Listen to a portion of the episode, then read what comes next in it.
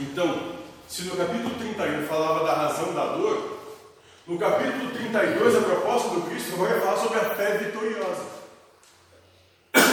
Então vamos aprender, aprendemos por que da dor, que agora vamos compreender por que da fé. Certo? Lembrando que tudo isso é tirado do livro Jesus no Lar, escrito pelo Espírito Neio Lúcio, psicografado por Chico Xavier.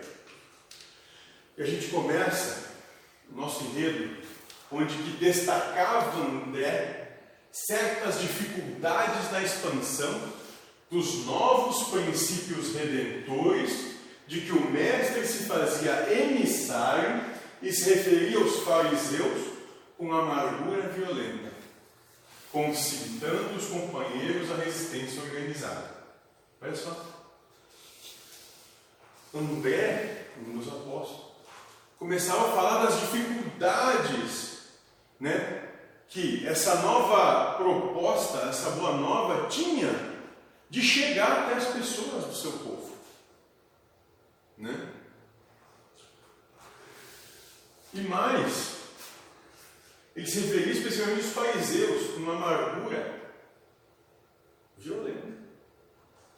Né? Os fariseus são os que detinham religião, eram os sacerdotes da lei, doutores da lei, sacerdotes da religião mosaica. Né? Concitando, ou seja, chamando seus companheiros para resistência, para resistir a isso, a essa ideia. Mas Jesus, porém, que ouvia com imperturbável tolerância a argumentação veemente, asseverou tão logo estabeleceu o serviço. Bom, então, depois disso tudo, da explanação de toda a dificuldade dessa proposta, né, o Cristo esperou que todos falassem e começou né, a colocar seu, conta, seu contraponto. E o Cristo vai dizer que nenhuma escola religiosa triunfará com o Pai, ausentando-se do amor que nos cabe cultivar de uns para os outros. Não tem nenhuma doutrina, nenhuma ideia, nenhuma religião que vai conseguir qualquer coisa se nela não tiver o amor como princípio, base, fundamento e fim. E talvez porque se manifestasse justificada expectativa em torno dos apólogos que sua divina palavra sabia tecer, contou muito calmo. Então, a partir disso, ele conta uma história, como é normal do Cristo fala por parábolas. Vai dizer que na época da fé selvagem, três homens primitivos com as suas famílias se localizaram em vasta floresta e, findo algum tempo de convívio fraternal, passaram a descobrir, a discutir sobre a natureza do Criador. Olha só, na época da fé selvagem, onde não tinha um, sistema é, é, um sistema já composto, composto pela fé, onde cada um praticava a sua, a sua fé, a sua fé. Né?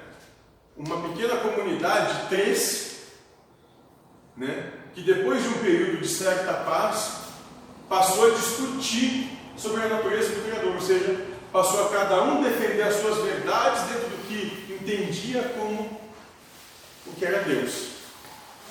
Um deles pretendia que o Todo-Poderoso vivia no trovão. Outro acreditava que o Pai residisse no vento. E o terceiro, que ele morasse no sol. Forças da natureza: o trovão, o vento e o sol. Barulho, movimento, a luz. Todos se sentiam filhos dele, mas queriam a viva força a preponderância individual dos pontos de vista. Então todos se sentiam filhos desse pai que elegia. E assim como se sentiam filhos, queriam ter razão, queriam estar certos em relação aos outros.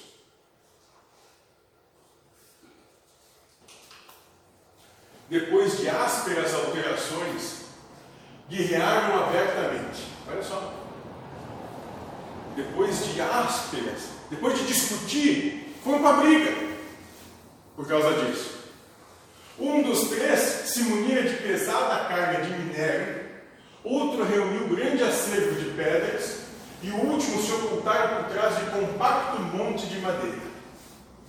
Achas de lenha e rudes calhaus eram as armas do grande conflito. Invocam todos a proteção do Supremo Senhor para os seus núcleos familiares e empenhavam-se em luta. Olha só. Cada um se escondeu atrás de uma, uma um para trás de pedras, outro foi atrás de minério, outro foi atrás da lenha. Pediram a proteção do Deus que, que era de cada um e foram lá para matar os outros.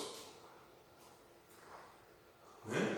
E tamanhas foram as perturbações que espalharam na floresta, prejudicando as árvores e os animais, que lhes sofreram a flagelação, que o todo compassivo lhes guiou um anjo amigo.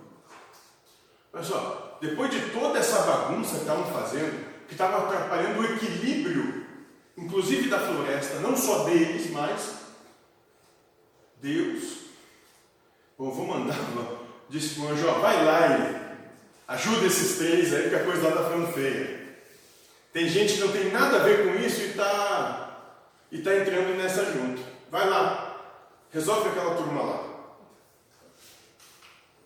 E esse mensageiro, esse anjo, visitou-lhes o reduto, na forma de um homem vulgar e, longe de retirar-lhes os instrumentos com que destruíam a vida, afirmou que os patrimônios de que dispunham eram todos preciosos entre si, elucidando-os tão somente de que necessitavam imprimir nova direção às atividades em curso. Olha só.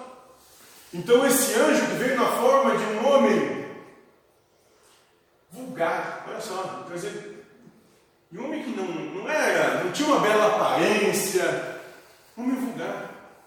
Pegou os três e disse, olha, esses recursos que vocês têm de pedra, lenha, minério, se vocês colocarem essa energia toda, essa energia toda neles, para desenvolver outra coisa, vocês vão ficar melhor. Vocês vão fazer algo que preste. Explicou-lhe que os três estavam certos na crença que alimentavam, porque Deus reside no sol, que sustenta as criaturas, no vento, que auxilia a natureza, e no trovão, que renova a atmosfera. Vocês três estão certos. Ele reside nos três e, com muita paciência, esclareceu a todos que o Criador só pode ser honrado pelos homens através do trabalho digno e proveitoso, ensinando o primeiro a transformar os duros fragmentos de minério em utensílios para o trato da terra, nas ocasiões de sementeio. Ao segundo, a converter as achas de lenha em peças valiosas ao bem-estar e ao terceiro, a utilizar as pedras comuns na edificação de abritos confortáveis, acrescentando em tudo a boa doutrina do serviço pelo progresso e aperfeiçoamento geral. Olha só, então ele diz: Deus está em tudo, está em todos esses lugares, e mais, vocês vão honrar Ele quando usarem essa energia e esse material que vocês têm para que vocês se desenvolvam e mostra como se desenvolver, usando da energia e dos materiais. Os contendores, esses estavam lutando, compreenderam então a grandeza da fé vitoriosa pela ação edificante e a discórdia terminou para sempre. Então, esses três aí que estavam brigando, pararam o que estavam fazendo, ouviram, tiveram a humildade de ouvir, viram que estavam num caminho que não levava algo que, era interessante para eles, optaram por um outro caminho. E acabou definitivamente a briga compreenderam que se unindo iam progredir, lutando só se destruir. Nisso, o Cristo fez uma pequena pausa e adicionou. Em matéria religiosa, cada crente possui razões respeitáveis e detém preciosas possibilidades que devem ser aproveitadas no engrandecimento da vida e do tempo glorificando o Pai. Olha só. Então, no que é da religião, cada religião, cada proposta religiosa tem coisas de muito valor ali. Onde o catolicismo, a Igreja Católica, conseguiu difundir as ideias do Cristo para mais da metade do globo, onde a partir daí se desenvolvem os evangélicos, onde eles se fundamentam numa fé gigantesca, entregando tudo a Deus. Né? Antes disso, vem Buda, onde que através da sua doutrina né, se desenvolve toda uma região pela paz, uma, uma proposta de paz, de não agressão.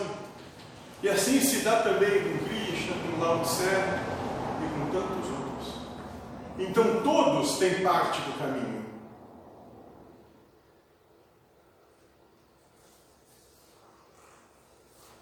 Então, quando a criatura, porém, guarda a bênção do céu e nada realiza de bom, em favor dos semelhantes e a benefício de si mesma, assemelha-se ao avarento que se precipita no inferno da sede e da fome no intuito de esconder indebitadamente a riqueza que Deus lhe emprestou. E isso tudo, todo esse conhecimento, toda essa doutrina, cada uma dessas vertentes trazem, tem de ser jogadas para frente. Como se todos nós fôssemos arqueiros que recebêssemos uma flecha, e essa flecha tem que ser esticada no ar, jogada o mais longe possível, para que não termine na gente.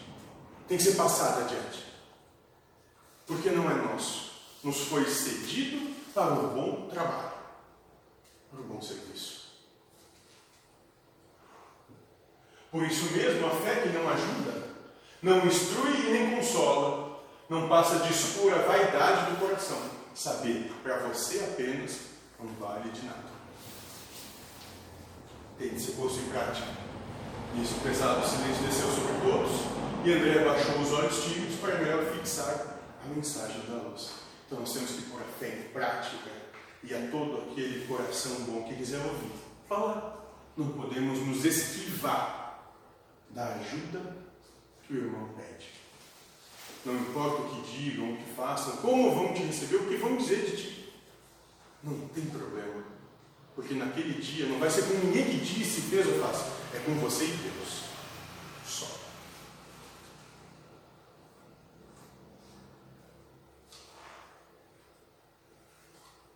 Certo? Alguma questão até aqui? Alguma pergunta? É, isso aí que falou de, de falar mesmo que acha ruim, dava para ver nos comentários do, vídeo do Paulo, né? Tem gente que gostou bastante e tem gente que achou absurdo. Mas ele falou, né? Se ele queria falar, ele Vamos falou. eu me preocupo em dia que Sim, agradar. sim, sim. Aí eu vou estar preocupado. Então, Se um dia agradar, cuidado, não é o caminho. ele falou e